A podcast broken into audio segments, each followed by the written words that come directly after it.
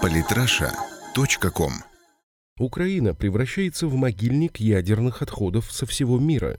Святослав Князев. О новой грандиозной победе Майдана отрапортовал на днях глава Минэнерго Украины Игорь Насалик. На Украине все-таки будет построено хранилище для отработанного ядерного топлива, и официальный Киев уже взял под это кредит у США. Теперь за то, чтобы одна американская и две украинские фирмы заработали миллионы на строительстве смертельно опасного объекта, все население Украины будет рассчитываться годами. Украинские власти договорились об увеличении поставок на Украину ядерного топлива американской компании Westinghouse и о кредите на строительство под Киевом сухого хранилища отработанного ядерного топлива. Об этом со ссылкой на руководство украинского Минэнерго сообщил корреспондент.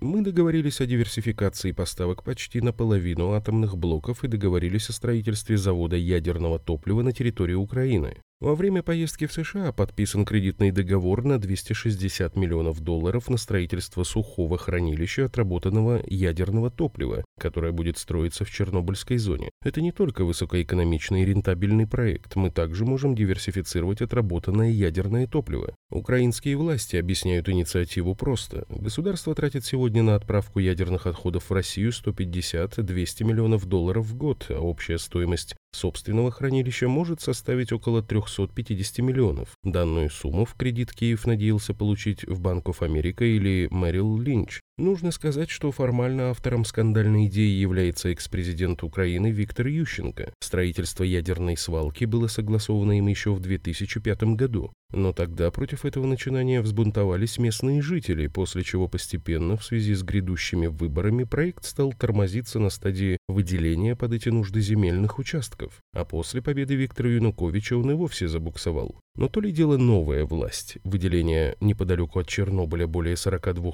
гектаров земли под хранилище ядерных отходов, было одним из первых решений премьер-министра Арсения Яценюка. Генера... Генеральным подрядчиком стала изначально претендовавшая на эту роль американская компания Holtec International, не имеющая в этой сфере серьезного опыта. Непосредственно строительными работами будут заниматься украинские предприятия ООО «Ютем Инжиниринг» и госкорпорация «Укртрансбуд». Обе фирмы, кстати, судя по имеющейся в СМИ информации, являются участниками сомнительных схем. Эксперты уже неоднократно писали об их недобросовестности. Но кого сегодня это волнует? Строительство активно лоббируется, причем процесс этот скрашен исключительно патриотической риторикой. Мол, возведение хранилища позволит сбросить бремя зависимости от России, которая сегодня принимает украинские ядерные отходы от топлива российского производства на переработку и оставляет у себя на временное хранение то, что остается после нее. Западные страны столь щедрых предложений никому не делают. Купили топливо. Все то, что вы делаете с ним дальше, это ваши проблемы, и продавца они не волнуют. Американское же топливо, естественно, Россия принимать не будет.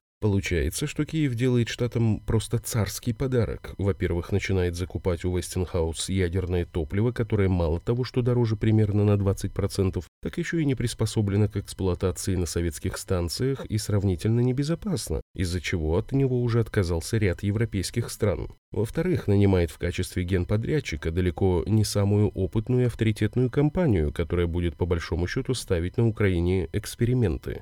В-третьих, берет у американцев на эти цели деньги в долг под проценты. В-четвертых, строит у себя на территории хранилище, которое, по словам ряда экспертов, будет предназначено далеко не только для украинских отходов, но и для отработанных материалов Вестинхаус из третьих стран. Возможность этого предусмотрена украинским законодательством. Так что Украина заодно дает возможность увеличить продажи американского топлива. Ну разве это не гениально? Украинцы дают травить себя за свой же счет, предоставляя возможность американцам навариться на этом. Хотя, конечно, заработают на этом не только заокеанские друзья. СМИ отмечают, что украинские подрядчики, весьма лояльно относящиеся к действующей власти, наверняка позволят попилить кредит тем, кто закажет им работы. Ну а потом рассчитываться за весь этот праздник жизни будут из бюджета. Но то, что украдут на строительстве украинские чиновники и заработают американские бизнесмены, это проблема десятая. Самое главное это то, чем ядерный могильник угрожает Украине и всему региону в целом.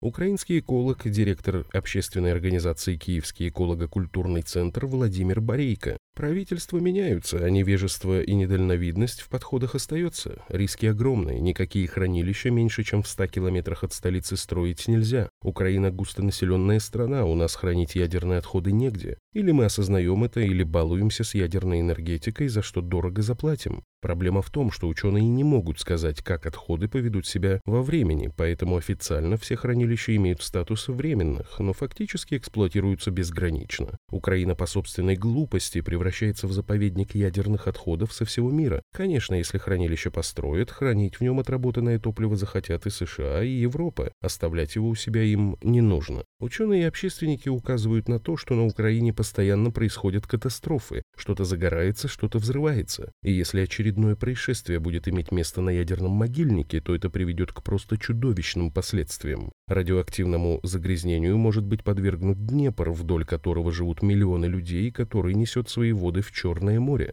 Американцы хранят свои ядерные отходы в пустынях, французы на уединенных островах в океане. У нас в России отходы закапывают под землю в отдаленных районах. Устраивать ядерный могильник практически в пригороде своей столицы, да еще и на берегу главной водной артерии страны, пока что не догадывался никто. Жители населенных пунктов, находящихся в непосредственной близости от предполагаемого места сооружения хранилища, уже негодуют. Но нынешняя власть на Украине – это не Янукович и даже не Ющенко. Любой, кто сегодня смеет протестовать против проектов, одобренных из-за океана, автоматически становится сепаратистом, агентом Кремля и врагом украинского народа. У представителей киевского режима совершенно нет чести, совести, порядочности, любви к собственному народу. Явно не хватает им и ума, зато решительности им не занимать. И если действующий режим сохранится, то с 2018 года, как это оговорено в плане, все население Украины окажется даже не на пороховой бочке, а на грязной атомной бомбе. Причем еще и будет платить из собственного кармана за это сомнительное удовольствие.